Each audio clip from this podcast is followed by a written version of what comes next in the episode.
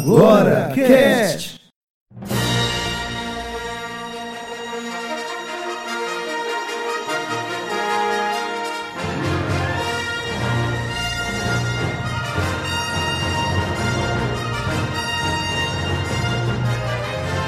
Olá, e sejam boas. Olha a situação que estamos ouvindo, queridos amigos Jedi.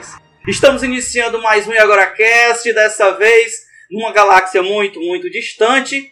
Estaremos falando sobre Star Wars. Meu nome é Jonathan Freitas, tenho realmente uma tendência para o lado da luz, você é um Jedi. Eu sou o Henrique Barreto e o jovem, na minha opinião, o jovem Lucas, Sondador dos Céus, é o maior herói da história do cinema. Aqui com vocês, Max Castro. Nós somos Sith. Vamos esmagar essa escória rebelde e destruir todos esses Jedi. É isso aí, gente. Estamos iniciando mais um Agora Cast. Hoje falamos sobre Star Wars, a trilogia, a franquia que agora recebeu mais um filme, terminando a trilogia aí com Rey, Finn, Poe e outros personagens marcantes, Kylo Ren e companhia. Hoje nós estamos com o nosso amigo convidado Henrique Barreto, aí grande aficionado, fã de Star Wars. Henrique Barreto, quem é você na sala de controle da Estrela da Morte? Rapaz, eu acho que eu seria aquele cara que puxa a alavanca e cai no, no abismo quando o raio é ativado. né? Eu estaria melhor em meio à diversidade lá da Aliança Rebelde, aqueles aliens. É, de repente, quem sabe, até temos algum Romulano lá tomando uma cerveja Romulana que já é da outra franquia, mas uma galáxia bom tão também, vasta, né? É, de repente aparece por lá, né? Ou então do lado ali do, do, do Lucas Andador dos Céus, né? Pra quem não pegou a referência, é o Luke Skywalker. Eu sou esse cara aí que tá junto com a Aliança detonando os impérios né, da, da galáxia. Ok, então. É isso aí. Nós vamos começar daqui a pouquinho, depois dos nossos recadinhos aí.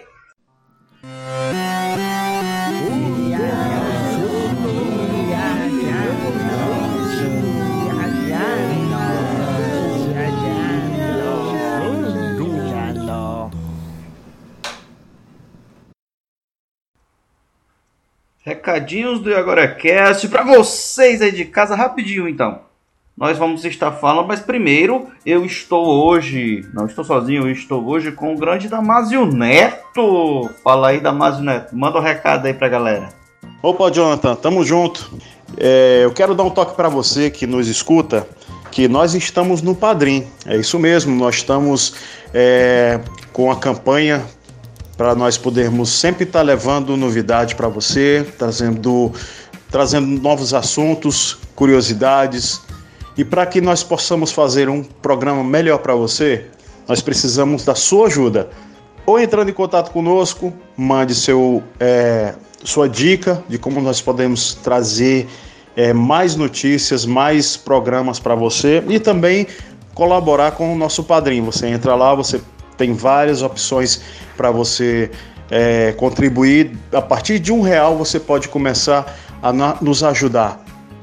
De pouquinho em pouquinho nós podemos fazer um programa fantástico para você, continuar é, levando ao ar novidades, notícias, artigos.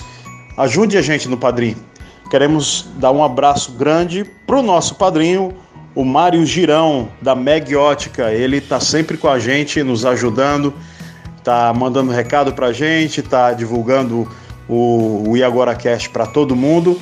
E você que quer contribuir, vá lá no Padrim, ajude a gente, bote a sua contribuição, o que você quiser. Nós estaremos dando presentes, estaremos dando retornos para vocês. Vocês podem algum dia participar junto da, com a gente de algum programa que nós vamos fazer do IagoraCast. E quem sabe é, dizer um, um, um tema para o nosso IagoraCast. Enfim, o que você puder fazer para ajudar, nós agradecemos e faremos um programa junto com você. Estaremos divulgando também a sua empresa. E é isso aí. Nós vamos também ler alguns recados da Mazio, tá certo? Olha só, no nosso último episódio sobre direitos humanos no Vibe DH, nós tivemos Nelson Cabral que comentou assim: A elite consegue convencer o pobre e a classe média de que o pobre deve ser sempre punido. Média entre parênteses, entre, entre aspas, tá? Vigiado e que seus direitos básicos de acesso às leis, principalmente as de defesa de seus direitos, são danosas à sociedade de gente de bem, entre aspas também. Valeu aí, Nelson. Obrigado aí pela participação, Nelson Cabral aí do Paraná, Curitiba, um grande abraço, está sempre aí participando com seus comentários nas redes sociais, no site. Também não podemos deixar de falar sobre o texto aí Nietzsche, Beatles, Lumière Kojima, do Max Castro, na parte maximizando ideias, o pessoal adorou em vários grupos. E também não podemos deixar de falar dos comentários das fotos. Nós gravamos esse episódio de hoje com o Henrique Barreto, que trouxe uns sabres de luz na hora da gravação e a gente e nós tiramos umas fotos que foi muito bacana. E a galera foi comentando também nas redes sociais sobre as fotos que eles adoraram. As fotos do Max Castro, Henrique Barreto e comigo também, depois da gravação. Alguns comentários foi da Janaína Marques sobre o filme, que disse que o filme não foi o que estava esperando. Ficou meio decepcionado. Fred Macedo, que grava com a gente, comentou também. Um desses vocês não me chamam, né? Logo eu que tenho a máscara e sabre de luz do meu ídolo Vader. Então ele ficou triste por não ter sido convidado para essa gravação. E o Jonas Godoy perguntou: Vocês falaram muito mal? Não, Jonas, a gente não fala muito mal do filme. Você vai escutar aí e vai conferir com a gente, certo? Mas é isso aí, isso. É isso mesmo. Damásio, termina aí. Até mais, gente. Um grande abraço. Até a próxima. E queremos agradecer a todos que ficaram com a gente durante esse ano inteiro, aos nossos ouvintes, às pessoas que leram nossos artigos que nos criticaram, aqueles que nos elogiaram, aqueles que nos esculhambaram, aqueles que tiveram é, um tempo para nos ouvir ou para nos ver. Queremos agradecer por um ano bonito, um ano que foi tido para a grande massa podcastal. O ano do podcast 2019 foi o ano e está sendo o ano do podcast, né? Esperamos que no próximo ano nós estejamos com muito mais novidades, muito mais coisas para trazer para a sua vida, para trazer para a sua casa, para o seu trabalho e que próximo ano você possa estar com a gente. Deus abençoe a você que está em casa, que está nos escutando agora, a quem propaga a notícia do IagoraCast. Queremos agradecer por todo o apoio, por todo o fortalecimento que vocês têm nos dado e que Deus abençoe imensamente a você e a sua família muito obrigado por tudo. Um feliz Natal de muita saúde, muita paz e muita alegria. Um ótimo ano novo que venha muitas coisas boas, muita prosperidade, muita saúde e que vocês continuem com a gente e fazendo parte dessa família. É o que nós do Iagora Cash queremos e desejamos de todo o coração para vocês. Fiquem agora com mais um episódio do Iagora Cast. Valeu!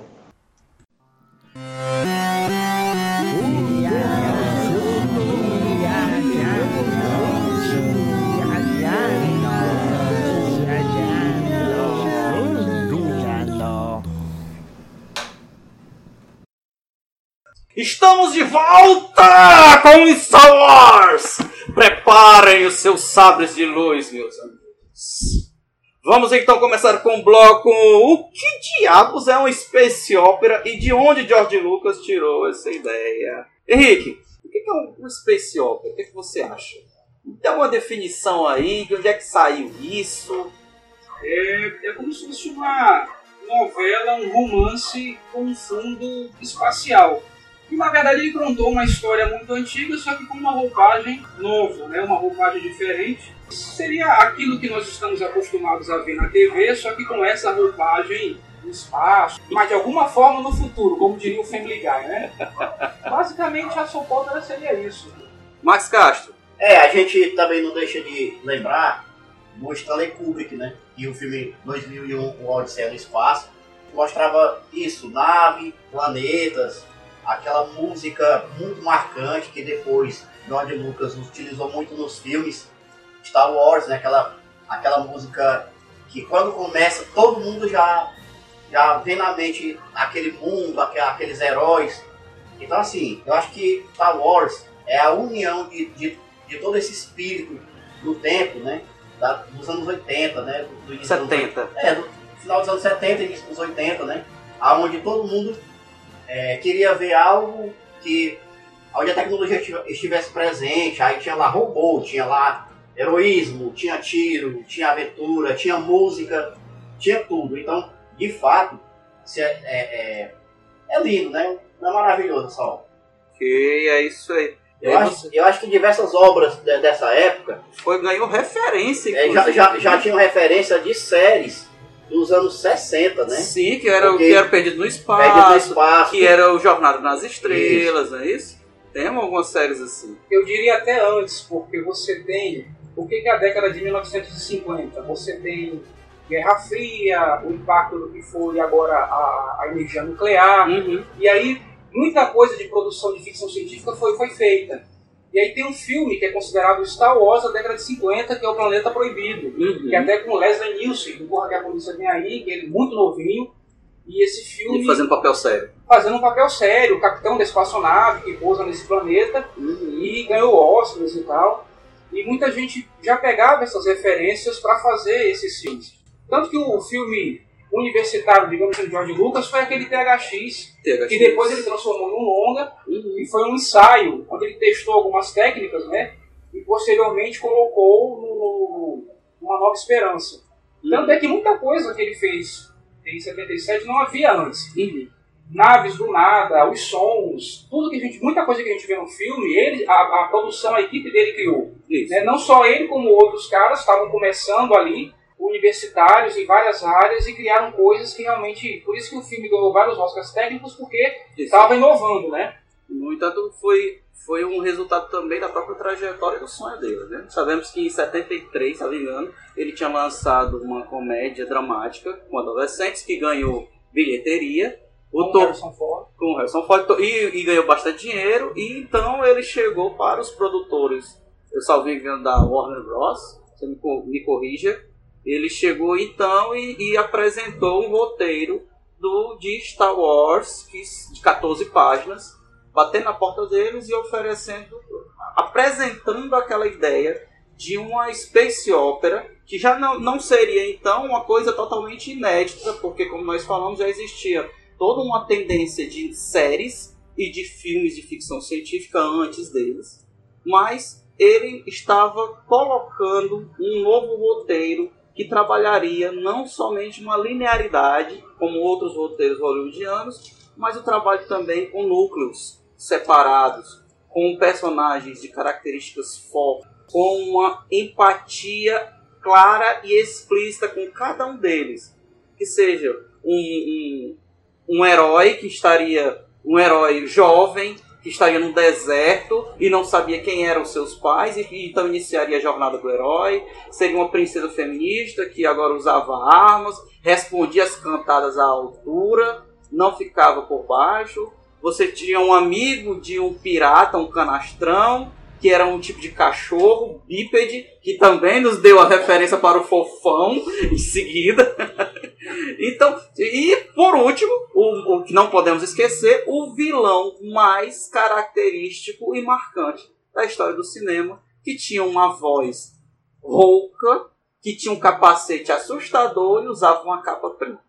Então, eram, eram elementos que iriam dialogar com diversos públicos que tinha a jornada do herói, que tinha uma, uma núcleos separados relacionados a novelas mexicanas que você logo nota a referência e ele trouxe tudo isso junto.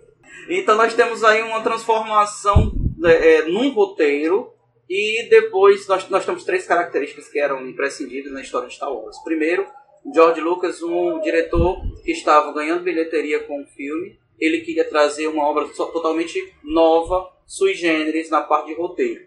Depois, foi um diretor que queria, não queria o salário de diretor.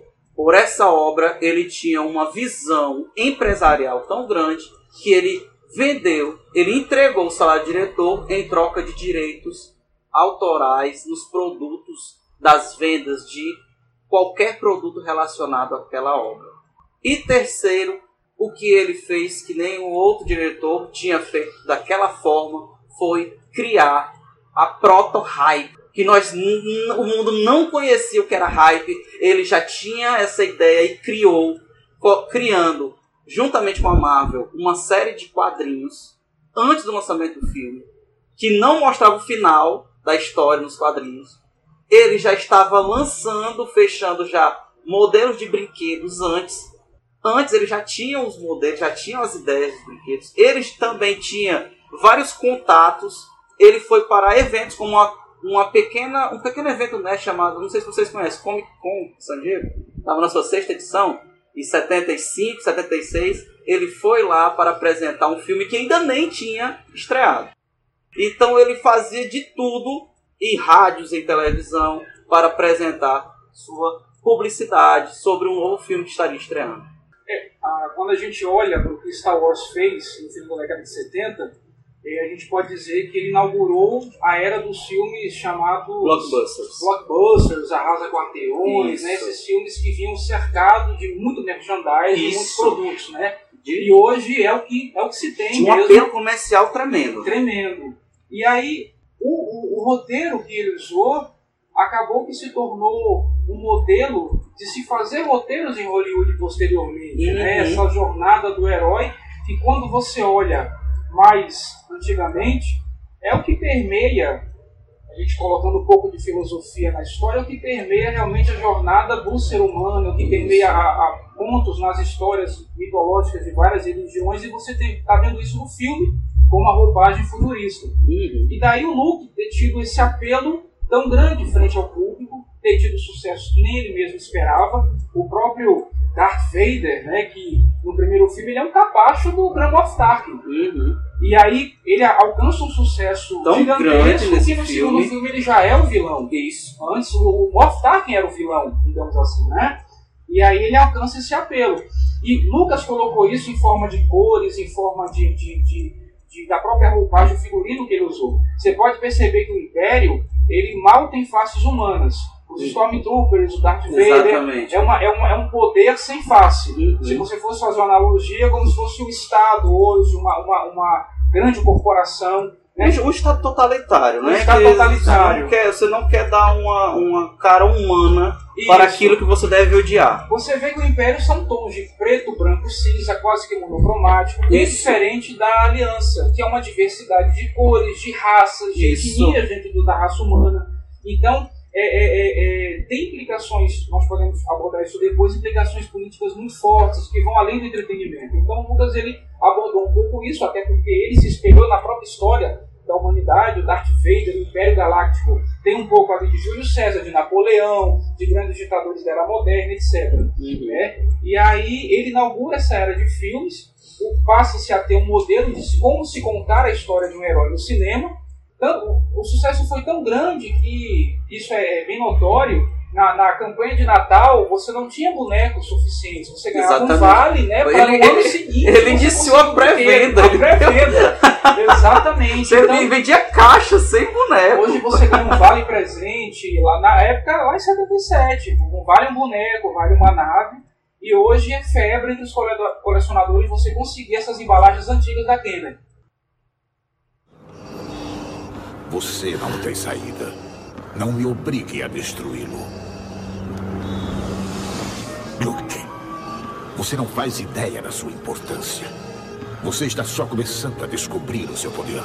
Junte-se a mim e eu completarei o seu treinamento. Com os nossos poderes, nós dois seremos capazes de pôr um fim nesse conflito destruidor e restaurar a ordem na galáxia. Eu nunca me unirei a você. Você devia conhecer o poder do lado sombrio. Obi-Wan nunca lhe disse o que aconteceu com seu pai. Ele me disse o suficiente. Que foi você que matou ele. Não. Eu sou seu pai.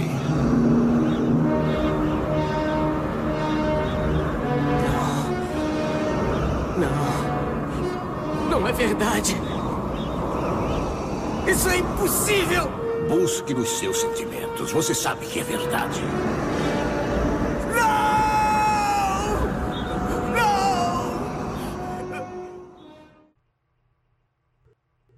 Castro, por favor. Então, concordo com o Henrique. É, é impossível não ver a SS, a Schutzstaffel, né? Que era o exército do Hitler no Império. Até as roupas, a- as botas, a, a calça por dentro da bota, aquela bota de cano alto. E também a gente pode ver ali referências ao exército do Vietnã e do Japão, visto que a Segunda Guerra ela tinha acabado há muito tempo, mas como já comentamos aqui, as pessoas ainda tinham isso bem vivo na mente. As pessoas tinham medo daqueles exércitos sempre sem rosto, sempre sem, se- é, é, frios, né, sem demonstrar sentimentos. O cap do- dos oficiais da- das naves, né, dos, destroyers, eram caps usados pelo exército japonês. Então, assim, São é- múltiplas referências é, mas só para lembramento Não, a riqueza do universo Star Wars é grande porque são um mix de referências, né? E aí você vai e pode procurar e pesquisar cada tipo de, de ambiente, de planeta, de civilização, de organização, você vai ter múltiplas referências ali. Muito rico nisso. tem um cineasta, um, professor de cinema, né? e ele fala algo interessante. Ele diz assim: pô, você vai pagar o ingresso caro para ver um filme, por que pagar só para ficar na primeira capa do entretenimento? Então você pode pagar e tentar aproveitar as outras capas, as outras superfícies, profundidades que o filme traz. Né? Como o Max escreve muito bem sobre isso, associando o filme ao seu contexto, ao contexto do autor. E Star Wars em 77 boa parte do seu sucesso, não apenas ao roteiro, mas justamente ao que era a realidade do público norte-americano na época. É como ele bem falou, as referências à guerra, a guerra do Vietnã, a crise do petróleo naquela, naquela Exatamente. data, a, a, a, Guerra crise. Fria aí. Exatamente, a crise presidencial, porque tinha havido o escândalo Watergate com o Richard Nixon, a, a profundidade da figura presidencial, mitologicamente falando, ficou abalada. Né? E aí era como se você pegasse uma população em frangalhos e estivesse necessitada de uma figura clara, de um herói bem definido, e não mais ambiguidades ou anti-heróis. Isso. Você tinha o Charles Bronson no Desejo de Matar, que não era um herói, era um anti-herói. Isso. Né? E aí o Luke ele traz bem essa capa. o galã feio, o anti-herói violento. Exatamente. Todo um contraditório, né? contrário, então a população, que, filmes de catástrofes, então a população queria realmente ver algo, é, ver uma nova esperança, não apenas na sala do cinema, mas como reflexo da sua própria vida. Daí, vocês vão lembrar, a primeira cena em que você tem o Darth Vader com a princesa Leia é no corredor da Tantive, quando ele captura a Tantive 4, e ele, você pode ver, ele está todo de preto, ela toda de branco. Então, nessa primeira cena você tem o Darth Vader todo de preto, representando o mal, sem ambiguidades, e a princesa Leia, nesse, nesse branco virginal que ela veste, representando a luz do bem. Não há ambiguidade ali, é o bem e o mal bem definidos, é o maniqueísmo da jornada do herói que ele coloca. E era isso que a sociedade norte-americana precisava ver na época. Tanto é que isso, psicologicamente falando, explica muito o sucesso do filme.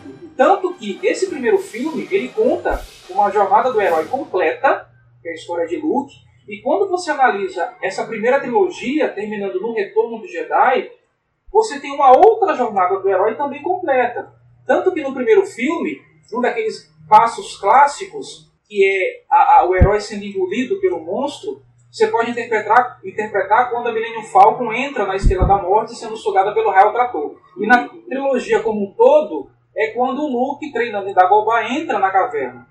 Então você tem episódios aí que retratam essa jornada do herói. E isso a- a- o público captou muito bem. E associado ao merchandising, explodiu o filme em absoluto sucesso. Né? Muito bem, isso aí foi o nosso amigo Joseph Kent. Opa, desculpa, Henrique Barreto, falando sobre a jornada do herói em Star Wars.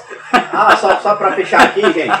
Só pra fechar, eu não sei se foi, se foi falado, no Star Wars, né, o George Lucas, era amiguíssimo no- do, do escritor Joseph Campbell. Ele, ele ia lá, passava horas e horas. Ele viajava muito com a, com a esposa, o Campbell, mas quando ele chegava, ele sempre recebia visitas e dentro dessas visitas estava lá o George Lucas.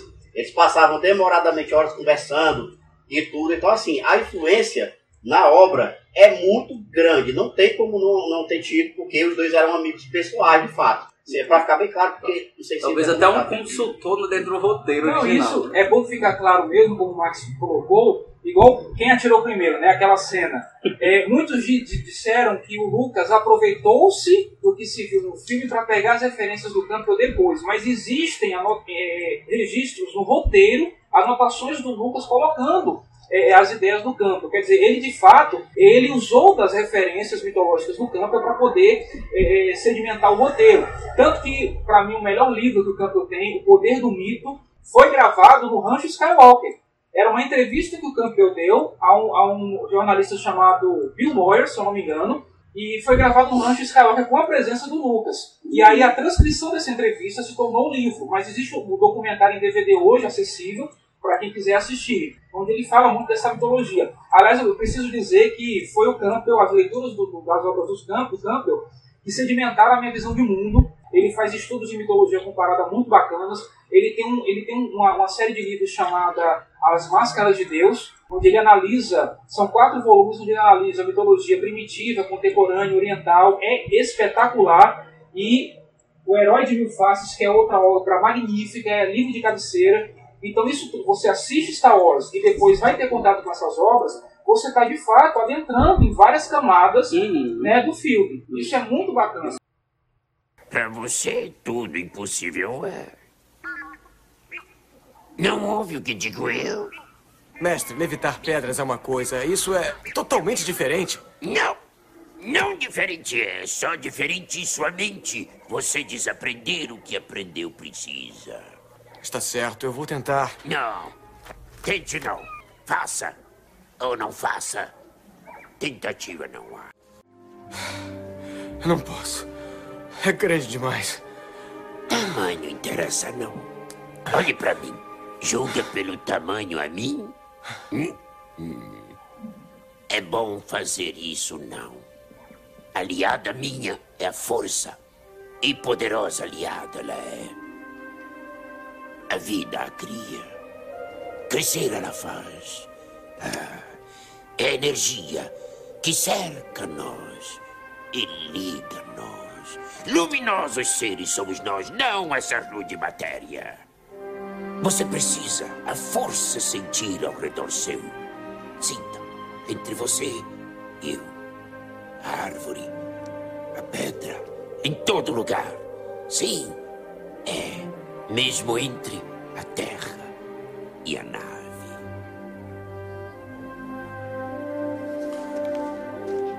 Você quer o impossível. Eu não. Eu não acredito.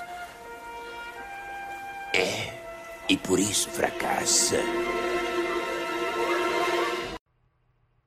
Deixa eu fazer aqui um advogado do diabo, criticar um pouquinho do George Lucas. Sabemos que o George Lucas ele teve algumas referências, teve influências para escrever o seu roteiro original e apresentar. Apresentar em 75, é, 74, 75 para os produtores, né? É, no entanto, o que dá-se a, a, entender quando se assiste o primeiro filme Star Wars, Uma Nova Esperança, porque ele só ganhou esse título posteriormente, foi que ele estava jogando para tentar colher alguma coisa. Nós temos um vilão que ele não estava caracterizado como o vilão supremo. Darth Vader ele é apenas um fantoche no primeiro filme. Nós temos lacunas para deixar algum, algum tipo de, de feedback, mostrar o caminho posterior.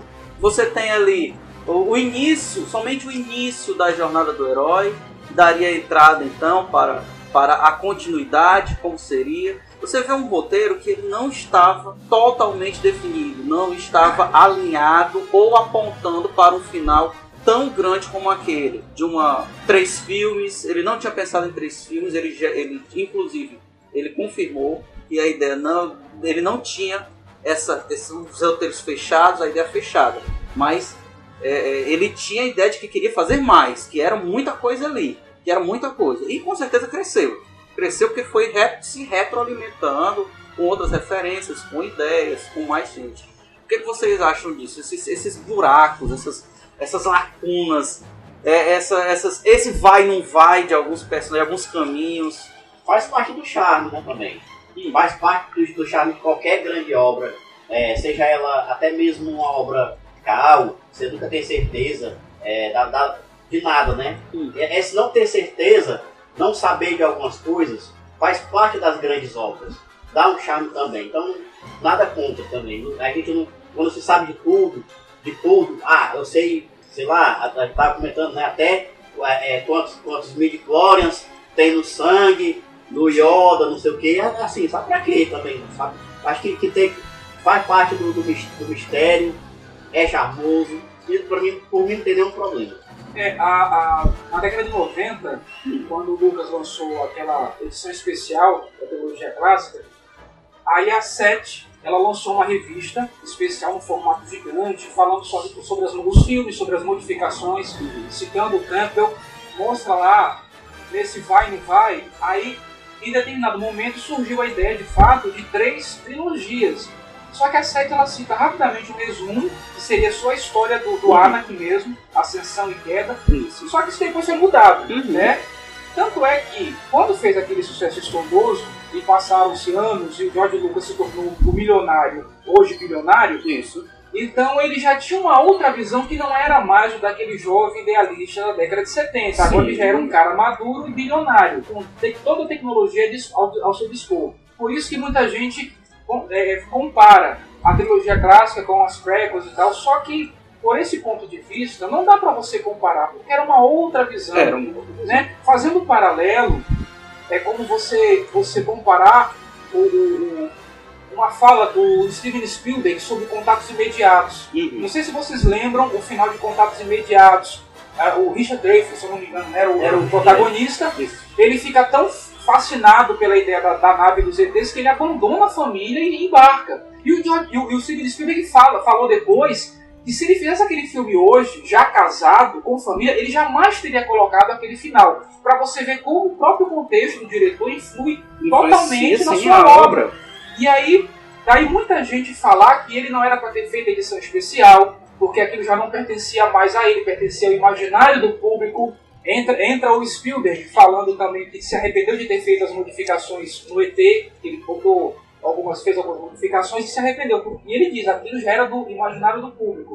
Então por isso que tem até um documentário feito por fãs, o povo contra George Lucas, né, o pessoal, vários fãs famosos, o Kevin Smith, criticando as modificações que ele fez e tal. Enfim, mas é, apesar disso tudo, ele criou algo Que É se que tornou uma muito, referência muito maior do que muito ele. maior do que ele. Então ele poderia também. Por isso que tem muito fã. Ó, eu vou ser, ser bem franco com você. Fã de Star Wars é aquele cara que ama odiar aquilo que gosta, porque tem muita crítica e tal. Tem.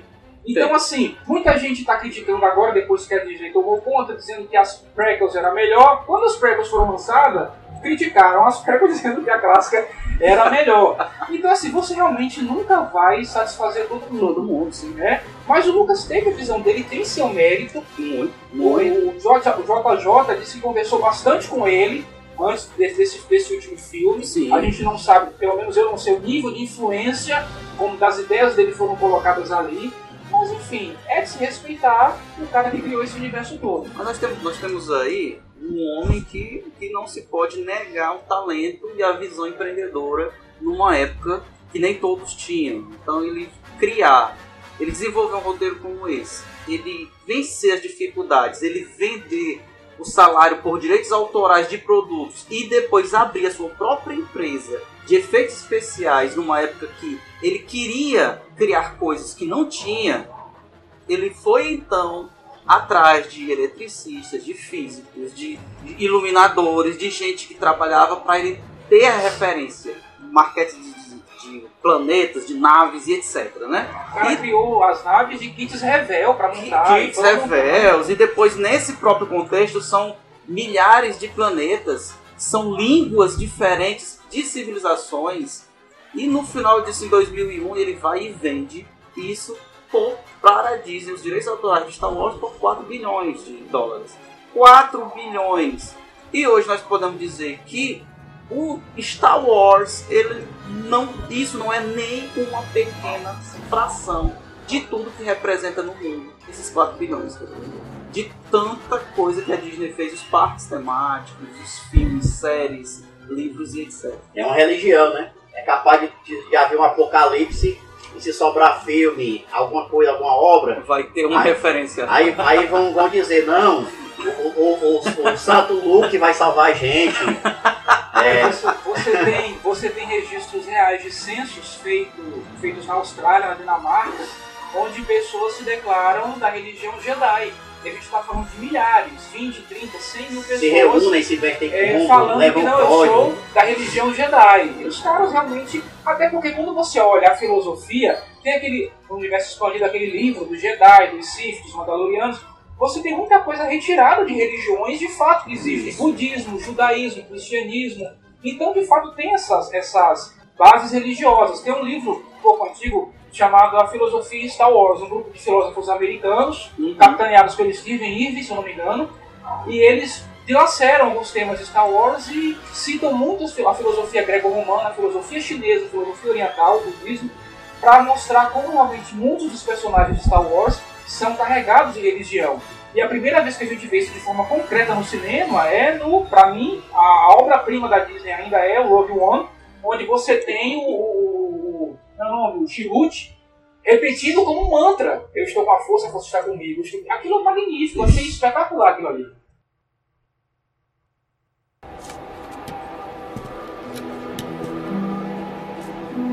Deixe que passem em paz. A força está comigo. E eu estou com a força. Não temo nada, pois tudo segue os desígnios da força. O que sabe dos cristais Kyber, hein? Meu pai disse que eles davam poder aos sabres de luz do Jedi. Jim, anda, vem.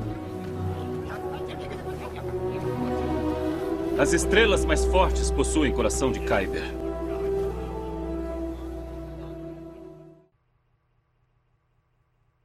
Vamos então passar. Se você não assistiu a Ascensão Skywalker, pare agora. Pare agora este podcast. Vá assistir, porque vai ser um tiro da Estrela da Morte spoiler em você. Vai ser aqueles raios Sif de spoiler agora nos nos seus peitos, viu? Unlimited Power! Pare agora e vá assistir o filme, porque nós vamos falar sobre a Ascensão Skywalker agora. Bloco 2: Erros e acertos que fecham uma trilogia. Ascensão Skywalker. Quem gostaria de começar? Eu posso começar. É, eu vi o filme, é, gostei. Por favor, nos, nos dê uma sinopse rápida aí, Max Castro. Sinopse rápida. É, a Ray, a Ray ela, ela morre, mas depois o Kylo Ren dá a vida dele no final pra ela. Ela vence o Palpatine. Tá tudo certo. Cada um tem o seu momento de heroísmo. Ela depois revela da história dela, né? Eu não vou também entrar em cada detalhe aqui. É um filme que diverte bastante, é um filme de Jedi e de, de nave, muita nave. É nave pra cacete. gostei, gostei. Muita bala, muito. Né? É, eu, eu, eu acho que, que fechou, não de forma perfeita, mas divertida, digamos assim. Eu, eu também não. Eu, eu sou um, um- um fã, mas também não sou aquele fã tão chato, não. Agora, eu, eu sei de pessoas que disseram assim, pô, nada a ver, cara, nada a ver. Porque eu queria assim, assim, assim. Mas também faz parte, né? Essas, essas pode, eternas discussões. Não se pode agradar. Henrique, Ascensão Skywalker, sua opinião, seu veredito. A gente começa logo pelo fim. Seu veredito. Rapaz, é, eu costumo. Eu falei no início, né, na apresentação, que o, o Lucas Andador dos Céus era o maior herói da história do cinema. E pra mim essa trilogia nova só fez confirmar isso.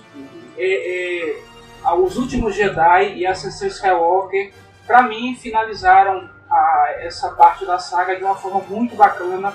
Você pode ter algumas insatisfações com o enredo, mas pra mim foi muito satisfatório. Eu vou pra vibrar, eu vou pra me emocionar, eu vou pra chorar, eu vou pra curtir. Vai pro, pro culto para poder ser feliz. Pois é, Se entregar ao Senhor entregar Luke. de corpo e alma ao Luke. E ali você espera que ele. Que, que você, a gente que é da, da- da geração mais antiga vai ali nesses filmes novos pelo, pelos personagens mais antigos, né?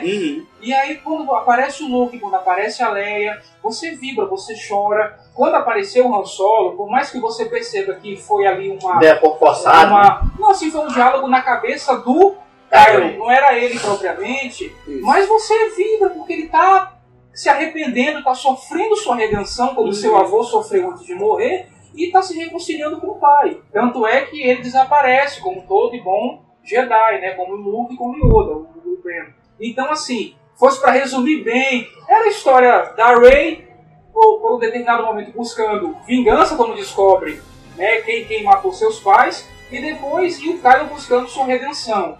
Mas é eles dois tentando se encontrar com uma boa jornada do herói é a gente tentando se encontrar. Né? Era, é, Você- pare- parecia assim, um misto de sentimento tão grande, era vingança, redenção e amor no fim, né? Tô- Pois é. misturados, né? É, Mesclados. justamente porque aquele maniqueísmo de 77, ele não tem mais vez no mundo, porque a gente sabe que as pessoas são ambíguas. Tem uma, uma- uma frase antiga que diz assim, para que os seus galhos cheguem aos céus, as suas raízes têm que descer até os infernos, algo do tipo. Então, a gente estava comentando sobre os sabres de luz, as suas funções e tal, existem técnicas de luta que aproximam o Jedi ao lado sombrio.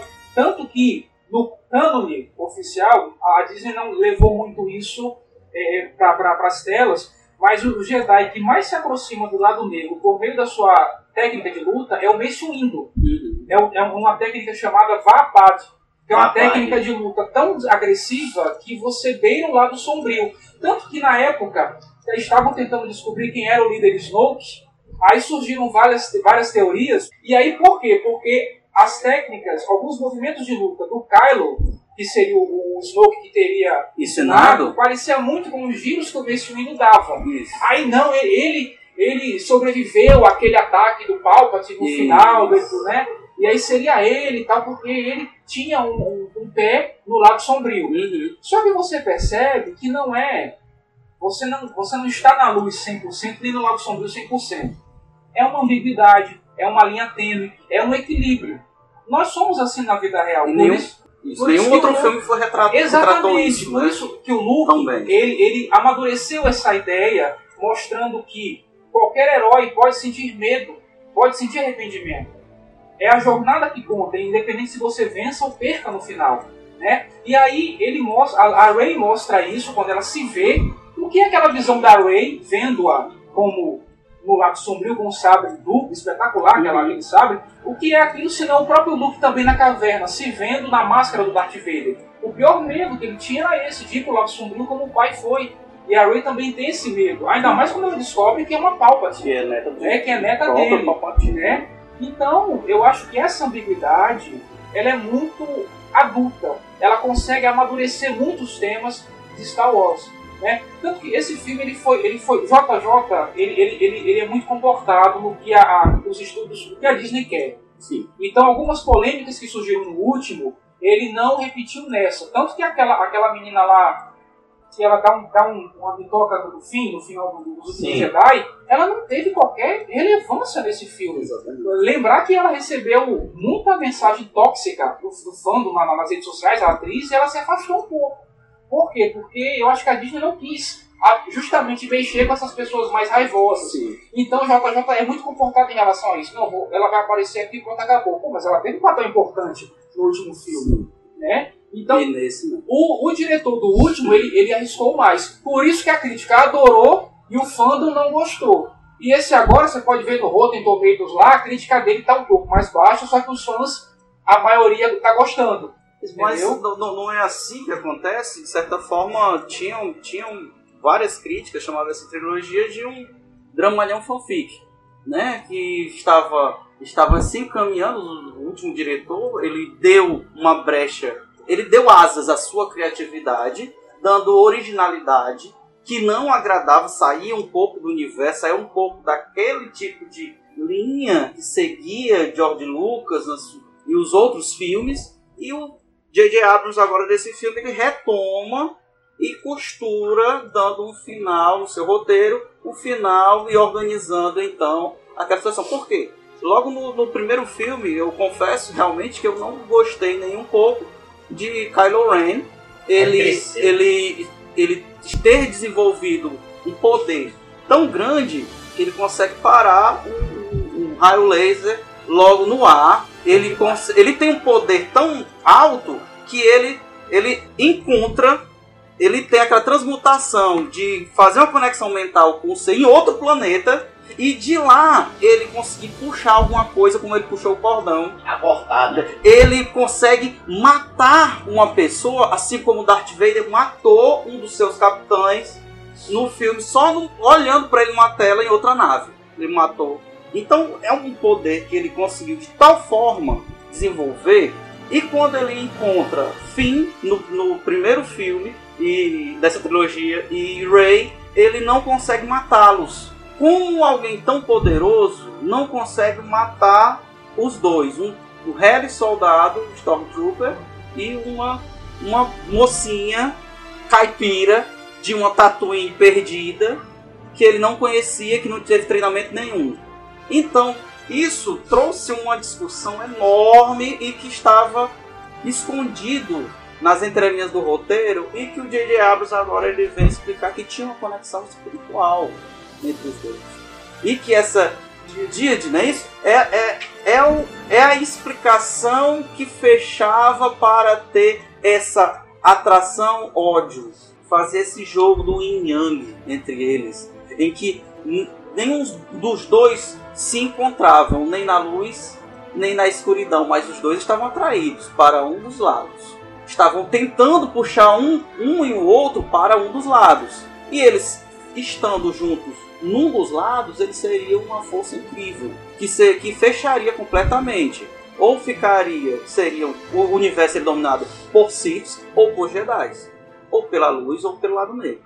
Então, então ele fez isso de uma forma que eu acho que se tornou esplêndida. Porque aquilo, aquilo, aquele dramalhão todo que a gente odiava e que não tinha explicação nos outros filmes, ele veio para fechar. Bem, e com esse segredo dela ser ter sangue palpatino, mas ter uma conexão ainda maior com os Jedi, com os Skywalker, do que ele mesmo, também deu, deu uma deu uma sal, salvou, salvou, deu uma é, eu, queria, eu queria só, não querendo flopar aí, né, filme, mas realmente teve coisas que eu não gostei. Hum. Achei muito forçado, vários Deus, Deus Ex Machina, né, é, várias saídas mirabolantes de uma hora para outra. Né, eu acho assim, o diretor, eu acho que ele quis fazer plot twist, né, talvez ele tenha exagerado um pouco, forçado demais. Uhum. E aí você teve momentos que, que pareceu muito forçado no filme. Do nada acontecia isso e alguém se salvava. Do nada parecia do nada. Eu entendo isso que o Max fala do ponto de vista, mais uma vez voltando nesse comportadinho que é o JJ Abrams. Por exemplo, a gente achou que o Chewbacca morreu. Uhum. Aí ele não morreu. não morreu. A gente achou que a Rey morreu. Ela não morreu. Não morreu. Antes a gente achou que o Kylo morreu quando o Palpatine joga. Ele também não morreu. A gente achou que o C3PO ia perder a memória. Mas depois ele recupera. Então ele quis, parece que dá, dá uns sustos, mas ao mesmo tempo agradar todo mundo. Isso, isso. Né? Tanto que muita gente reclamou, ah, era pro Kylo ter ficado com a Rey no final. Mas existe o sacrifício. Exatamente. Existe, ah, o sacrifício faz parte da base do herói nos, nos, nos conceitos mais Sim. antigos, entendeu? Isso. Se me permite só uma, uma crítica, o, o, é, o JJ talvez. Critiquei, critiquei. O JJ talvez foi muito, foi muito amigo da galera, porque assim, ó, ele deu um momento de heroísmo pra todo mundo, até pros robôs, né? E eu, realmente os, os, os, os droids apareceram muito. É, no caso aí, né, é, o C3PO teve vital importância na vitória, né, e tal. Sim. Aí assim, o Finn e, e, e, o- e o Paul, o Paul Dameron fica no caso do Paul, né? Mas ele, tipo assim, ficou, ficou muito forçado ele ficar num tipo de, de, de novo contrabandista, né? De, de novo Han Solo. Você pode ver, né? De repente, Sim, sim. ah, sim. eu era contrabandista. Aí, assim, ficou tipo um, um, um New Han Solo. Aí assim, não precisava é, é, alguém ficar no lugar do Han Solo. Mas era, era fazer. Talvez, talvez foi uma forçação que, o- que o, o, o, o JJ Abrams talvez Ele teve. estava fazendo, né? É, aí, entendeu? Mas tipo faz- coisa é, chat, é chatinho. faz parte do, do retorno. Inclusive a Jornada do Herói tem isso. E você percebe que eles estavam nessa trilogia matando. A, a- o trio original, a cada filme ele matou um. Primeiro, ele matou Han Solo. No segundo filme, Luke Skywalker. E no terceiro, Leia. Eles estavam matando, a cada filme eles estavam matando os protagonistas da primeira trilogia. Para que ceda uma nova geração, fazendo então retorno. E ali estavam claros eles. É, Estavam claros. É, você vê isso aí que você falou, tem umas cenas lá que eles estão nos corredores, eles atiram muitos Stormtroopers. Eles atiram, matam vários Stormtroopers. Ele- Alguns encaram esse retorno assim como chato, eu preferi encarar como assim uma homenagem. Tem muitas frases, o Lando fala, I have a bad feeling about this. Exato. Eu acho que eles, eles fazem essas alusões, E algumas cenas também da trilogia clássica dos prequels, eu acho que eles tentaram puxar da memória várias coisas de outros filmes para reunir tudo nesse. Uhum. Aí você pode dizer que poluiu demais, mas aí vai depender da sua interpretação, né? E assim, uma coisa que eu achei muito bacana foi como você falou da Díade, eu acho que nesse filme ele colocou na tela uma extrapolação dos poderes Jedi que nunca tinha sido Sim, vista antes. sim. Ah, o primeiro que Eu acho você isso nota. positivo, acho isso É, positivo. exatamente, o primeiro que você nota é o sabre da Rey que ela joga girando, que a gente viu em Ex- jogos. Exatamente. E aí os saltos que ela dá muito maiores. A Né? primeira cena dela, ela já está ali usando uma força de tal modo. Exatamente. E que também mostrou ao mesmo tempo o quanto a Princesa Leia tinha também se desenvolvido. Perfeito, perfeito. Que não tinha sido mostrado nem no outro filme, que ela conseguiu sair de uma nave para outra. Mostra que ela não é só uma sensitiva, ela teve um treinamento. Ela teve. Mostrou agora. Tinha um Exatamente. sabre de luz, né? E foi lindo, essa Díade com os dois sabres, dos dois irmãos Skywalker. Foi muito bonito isso. Como você falou, o Kylo materializar o colar e depois ela transferir o, sabre para ele, Uhum. isso mostra uma extrapolação de poder absurda. Então é como se eles dois estivessem num nível muito, muito Isso. alto. Aí isso inclusive explica por que, que ela conseguiu é, destruir o Palpatine. Porque quando você olha o episódio 2, o ataque dos clones, minto, o episódio 3, quando o Mace Windu vai, vai prender o Palpatine com os outros Jedi, você vê que ele mata os outros três assim, no estalo. O pessoal ficou até meio desapontado, né? Pô, Isso. que difícil morreu rapidinho e tal. Mas o Mace Windu ainda é o único que está no nível mais elevado que os outros três, mas ao mesmo tempo o Palpatine luta rindo. Tipo assim, eu tô brincando com ele, até o Anakin chegar. Uhum. Então você vê que por mais poderoso que o Mace Windu pareça, o Palpatine tá num nível mais elevado. E agora a Rey e o Kylo parece que estão nesse mesmo nível que o Palpatine. Né? Tanto que finda, eu sou todos os Jedi, e ela realmente consegue destruir não só ele, mas o espírito dele, porque aparentemente não tem mais clones.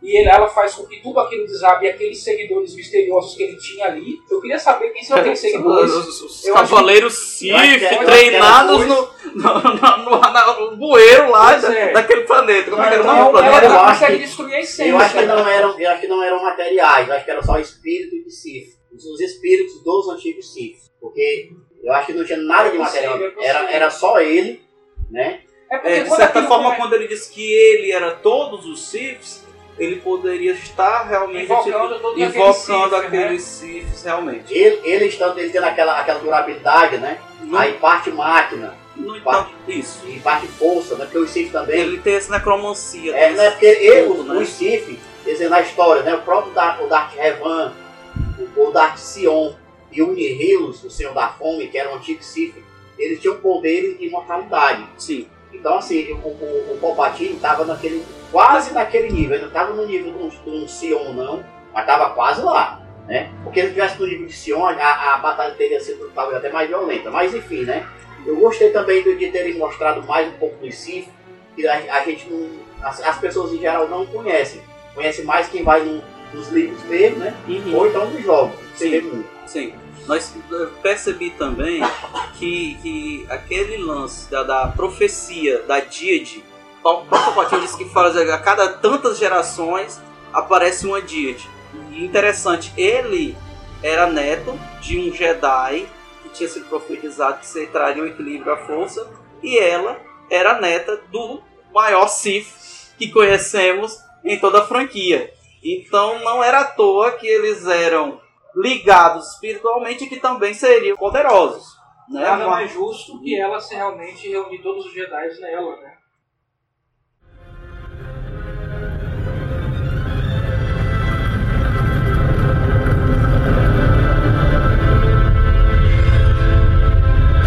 A poderosa ordem final logo estará pronta.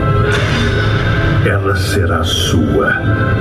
Se fizer o que eu peço, aniquile a garota.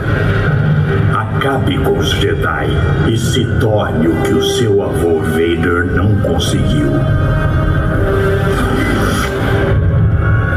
Você governará toda a galáxia como o novo imperador. Mas preste atenção. Ela não é quem você acha que é. Quem é ela?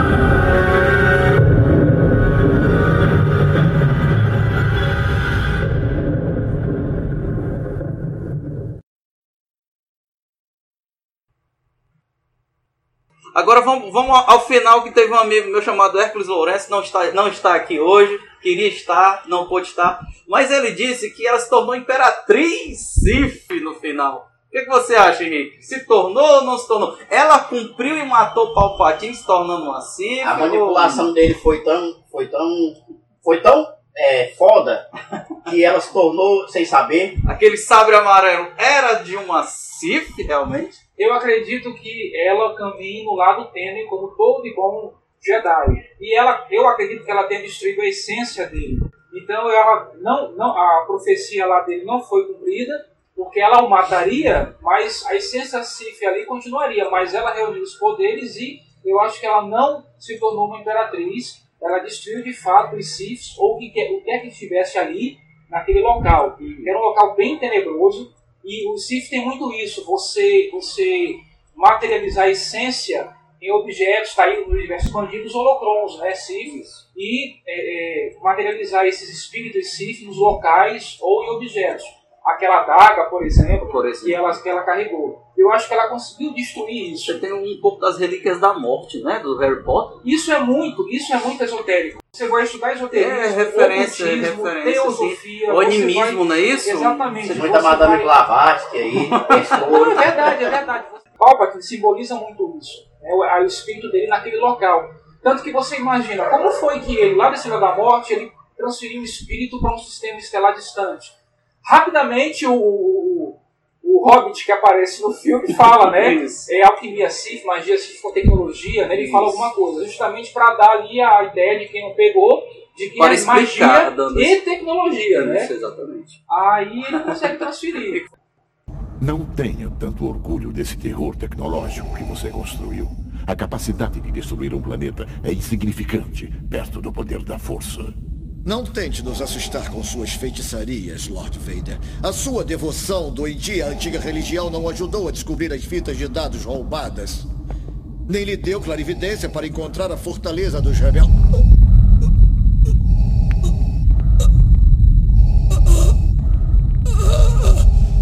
Eu acho perturbadora a sua falta de fé. Já chega! Vader, solte ele. Como queira. Você fala, eu, eu, eu me vem um viés político. Eu tenho formação de história, é quase que impossível. É como se olhar um outdoor e não ler. Aquele, aquela frota de destroyers, né? Com canhões, todas né? em Como- como fosse- todas iguaizinhas, uniformes. Uhum. É, é, e você imagina a tropa rebelde.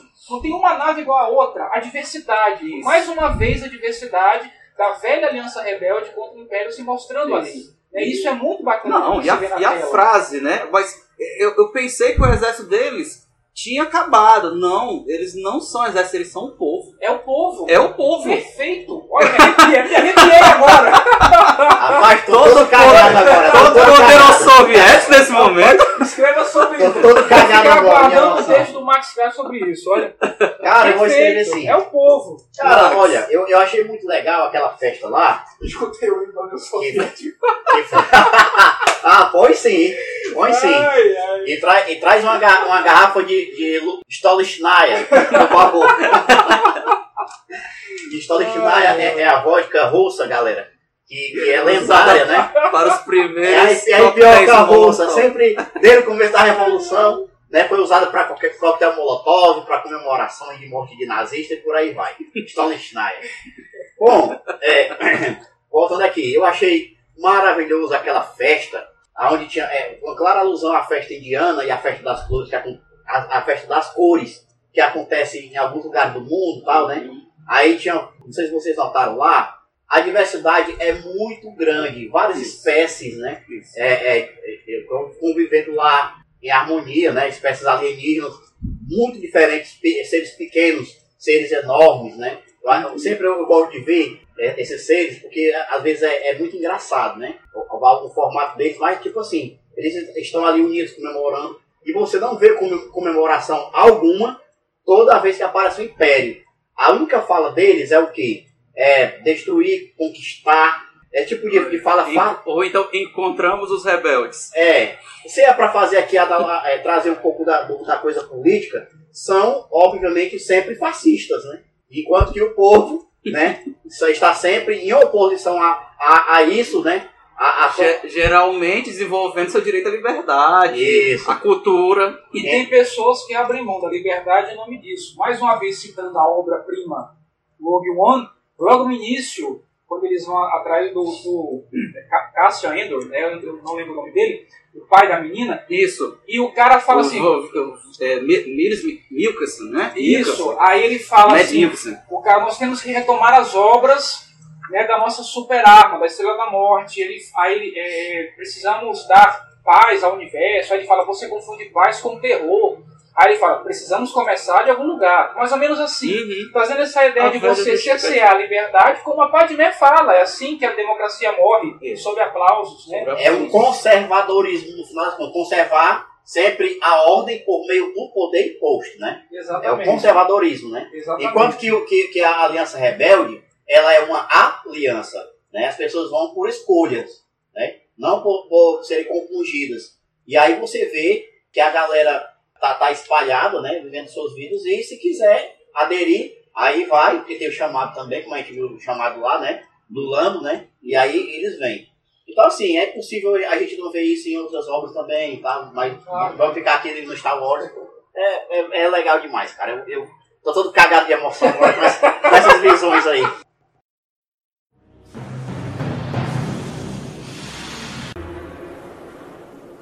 Você voltou para dizer que me perdoa?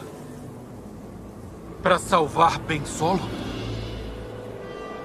Não.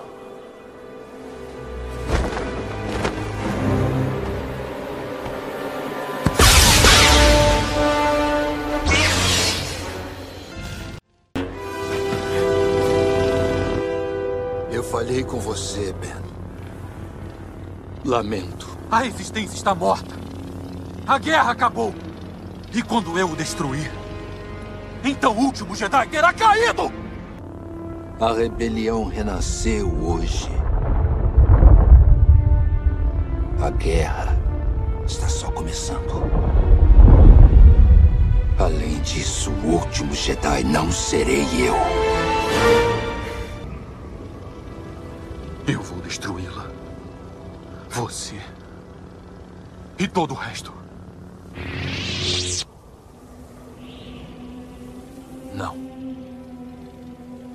Atingir com raiva, eu estarei sempre com você. Então, hoje, você tem que. Você tem não, você deve, você pode, barra deve, interrogação, aproveitar o filme além do entretenimento. Porque qualquer manifestação artística que você veja, ainda mais no nosso país, nos dias atuais, é, é, é, ela, tem, ela, ela pode ser discutida sobre, sobre vários níveis e sobre várias, várias capas sociais, políticas, é, até econômicas, é, étnicas é, e éticas. Né? E Guerra nas Estrelas, uma pessoa da antiga chama de Guerra nas Estrelas, ele traz muito isso. Quando você olha algumas outras produções, de, a ficção científica, eu sou apaixonado por ficção científica. Nem percebemos, mas Ah, tá. é porque a ficção científica ela traz essa possibilidade. Quando você olha a trilogia Fundação, quando você vê outras, a Android sonha com ovelhas elétricas, né, do Philip K. Dick, você percebe várias posições sociais. Que deu origem ao Blade sociais. Runner, né? Exatamente. Quando você vê Guerra dos Mundos, Guerra dos Mundos, lá do o cara Ordo. criticando o Império Inglês, se, se prevalecendo sobre a exploração de outras civilizações ali, africanas, americanas, você percebe críticas profundas em todas essas obras. Você pode escolher só o entretenimento. Mas qual é a graça? É, o legal é você realmente pesquisar. Quantos trabalhos acadêmicos você não tem sobre justiça a partir da figura do Batman? Não é? Então, quantos trabalhos você tem de pesquisa é, é sobre política, sobre sociedade, o que a gente vive pô, a partir dessas obras de cultura pop, da música, da pintura e do cinema, das revistas em quadrinhos. né? Tem um grupo da Unifor, é, é, do professor Camus, se eu não lembro, me esqueci o nome dele agora, que é o direito em quadrinhos, quadrinhos na sala de aula. Ele faz eventos espetaculares discutindo ficção científica, fantasia e quadrinhos com o direito, né, com a, o desenvolvimento do direito na sociedade. E Guerra nas Estrelas é isso. Então eu acho que é perfeita a, a- discussão e é muito louvável e prazerosa a discussão da ética, dos valores humanos a partir dessas obras. O Rogue One é um filme de guerra que mostra o sacrifício, o heroísmo e ao mesmo tempo a luta contra o fascismo, né? contra instituições ditatoriais, aquele conceito de instituição total que quer governar todos os aspectos da vida das pessoas, e você tem pessoas que não querem abrir mão da, do maior direito que o ser humano tem, que é a sua liberdade, contra essas instituições. E nós, hoje em dia, precisamos muito dessas obras. Vamos lá, gente. É, outras riquezas. Falando sobre Rogue One. Pessoal aqui, todo, todo mundo é fã de Rogue One. Eu acho que deu para perceber, o ouvinte. Mas vamos falar sobre novos, novos produtos. Mandaloriano, outros spin-offs. Tudo mais do que a, a Star Wars Rebels, aí, os, as animações. Quem quer falar um pouquinho do Baby Yoda agora? Quem gostaria de falar? Bem, galera, eu peço desculpa a vocês, eu tô com a minha garganta horrível, mas eu tinha que participar desse podcast porque eu gosto muito de Star Wars. É, eu queria falar sobre, sobre alguns produtos aí, né? Como, por exemplo, Mandaloriano, que estreou há pouco tempo aí. Disney Plus, nós, nós inclusive viajamos para os Estados Unidos para poder assistir, né? É, os episódios. E entramos na casa de, do primeiro americano que tinha assinatura para poder Igual o assistir na casa dele. viajou de espírito. É, mas cons- conseguimos ver, né? Conseguimos ver. A internet, ela proporciona isso pra gente. É, eu achei maravilhoso, muito legal, é impressionante. Poderia ser um filme, com certeza, um filme no cinema, filme de, na, na tela E grande. quem disse que não será? E quem disse que não será, né? Mas a série tá arrebentando, todo mundo tá adorando. Principalmente porque aparece o Baby Yoda, que é um personagem cativante, maravilhoso. É, é, é, é muito engraçado. Traz luta, muita ação, mas traz também é, é, mu- muita graça, né? E assim, os, os Mandalorianos, tem outras raças lá em Star Wars, claro, que também merecem talvez até série, além dos Mandalorianos. Mas, mas assim, né? Sempre, sempre todo mundo adorou é, os Mandalorianos, né? Os caçadores de Os caçadores né, de recompensa, né? Mas eu vou falar sobre o jogo Star Wars que, que lançou no, no PS4 há pouco tempo, que é o jogo Jedi Fallen Order, né? É impressionante como é, a obra ela proporciona que, se- que, apare, que, que se apareçam outras histórias com outros é, protagonistas. Sempre muito interessante. Esse jogo tá muito bom. Só tá melhor ainda, porque parece, não sei se foi o estúdio, a EA, ou se foi a, a própria Sony, aliás, a própria Disney, desculpem, que flopou, né? Deu, deu- aí um- uma rebaixada no nível de violência do game. Então, assim, né? O sabre Jedi não causa muito estrago no jogo, na hora da luta, né? Então, assim, talvez deram uma nerfada na violência, mas mesmo assim, todas as críticas a- apontam como, é, pro jogo como sendo um ótimo jogo. Eu ainda não joguei, estou jogando outras coisas, mas logo, logo vou estar jogando também, na, sabe? Naquele domingo maravilhoso, de frente pro, pra TV. Assim, e, e, e sobre o Mandaloriano, né, a, a série. É incrível, assistam. Eu não, não quero falar muito, porque, assim, só, só digo uma coisa, mostra muito do mundo, do mundo Star Wars, né? Mostra, sem Jedi, mesmo assim, ainda é maravilhosa. Assim. Henrique, o que que você está achando aí? O John Favreau, ele foi uma boa escolha para cabeçar essa série live action, a primeira série live action do Star Wars. Cara, eu acho que foi porque eu assisti os três primeiros episódios e parecia que eu tava vendo aquele desenho dos anos 80, Galaxy Rangers, só que em live action. Exatamente. Porque na verdade o King George Lucas fez em 77, fazer uma, uma, uma space opera, né? É um filme de samurai no espaço, ele tá fazendo um faroeste Exato, agora no no espaço. A primeira sequência de tiros que ele dá naquele barco, né, é mais ou Isso. menos isso. É um pistoleiro. É um pistoleiro, Então né? você vê uma roupagem futurista é, é, é, do, do Velho Oeste. Do Velho Oeste. E eu achei espetacular. Obviamente você tem o carisma do Baby Yoda, a gente sabe que é pra vender boneco, e vai vender, especialmente porque Já a série, começou a vender? a série foi lançada na iminência do final do ano, das festas de Natal, então que vai ter de presente Baby Yoda. Eu, é. Agora Baby Yoda faltou, tá faltando no mercado, não tem. Acabou. E aí você coloca aí vários Mandalorianos, aquela uma espécie de guilda né, de Mandalorianos. Pô, é espetacular. Você tem aquele He- Heavy Armor que eles pegaram, eu acho que do, do Clone Wars, que também fez muito sucesso vários tipos de clone, desde o episódio 2. Isso. E aí você tem ali, pô, você pode fazer 20 Mandalorianos diferentes, que vão ser 20 bonecos diferentes e vai vender. Né? E a começar pelo próprio Baby Yoda. E eu sei que a série realmente veio tá acertando também. Eu acho que depois de Rogue One tá, vai tá sendo essa série o novo acerto da Disney.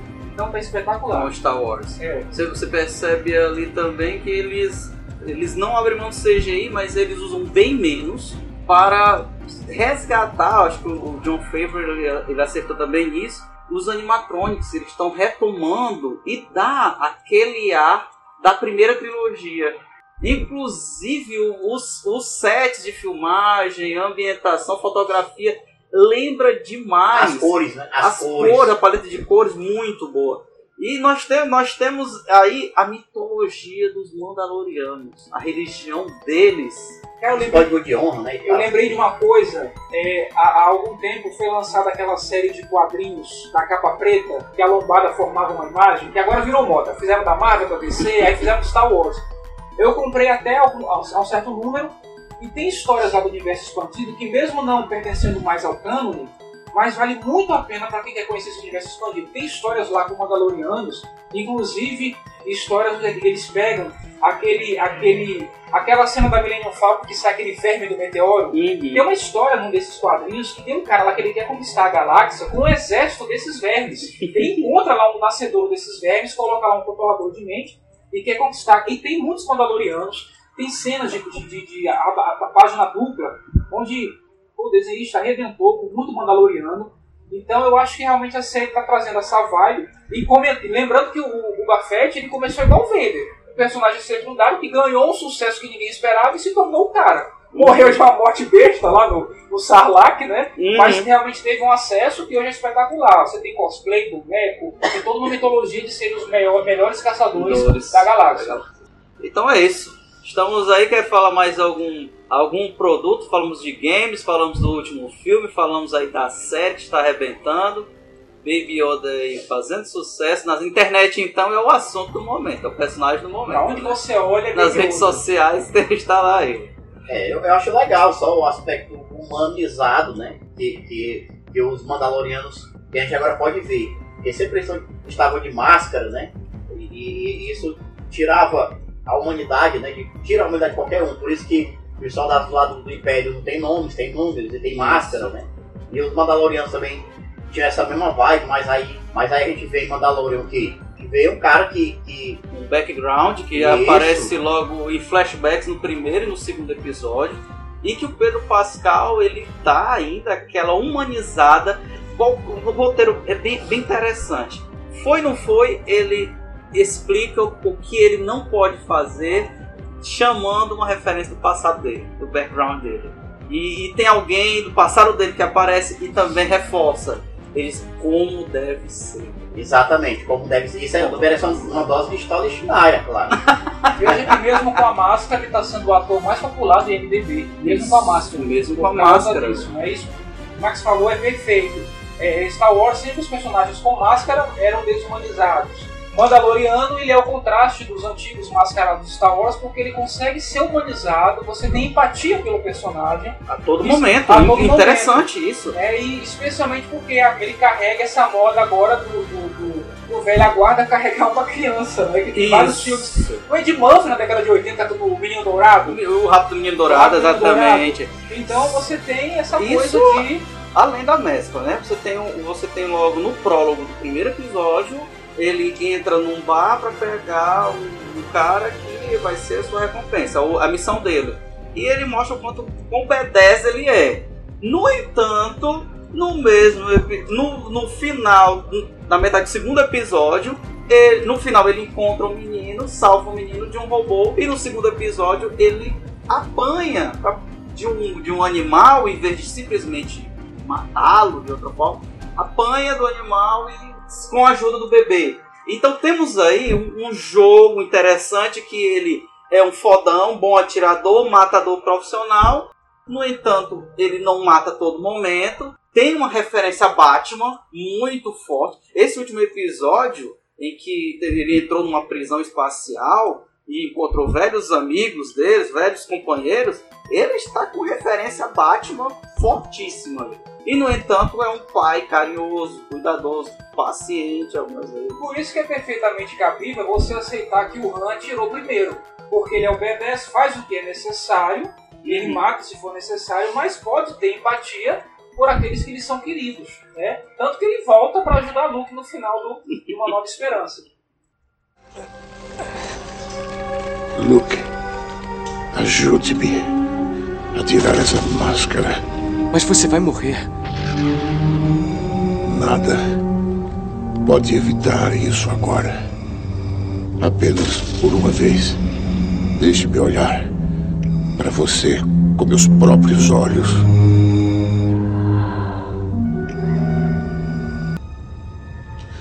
Deixe-me. Não. Você vem comigo. Não vou deixá-lo aqui, eu tenho que salvá-lo. Você já salvou Luke. Você estava certo. Estava certo a meu respeito. Diga à sua irmã que você estava certo. E é isso mesmo. Então, gente, vamos para as considerações finais aí.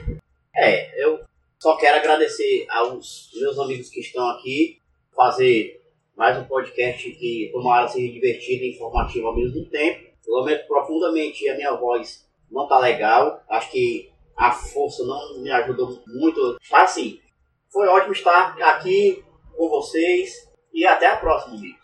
Henrique Barreto. Pessoal, obrigado pelo convite, agradeço de coração. É muito bom a gente falar do que a gente gosta e não só que a gente gosta, quando a gente transforma isso numa, numa pesquisa, numa forma de trabalhar e ver o mundo. Né? E eu acho que esse podcast tem que ser gravado no auditório, num, num espaço de alguma livraria, para realmente poder, poder expandir né, porque é um trabalho muito bacana. Aí o tema é espetacular, podemos inclusive fazer posteriormente um crossover de Star Trek e Star Wars, porque são, são... Fred Macedo será, ele estará também. Com certeza o Fred estará. Só me veio na mente. Ele terá muito que contribuir, porque Star Trek trabalha com muitos temas humanos, humanísticos, é, é, e, e Star Wars, porque assim, há ficção científica e diz que há fantasia com fundo de ficção científica. Star Wars é meio que considerado uma fantasia a partir da ficção científica.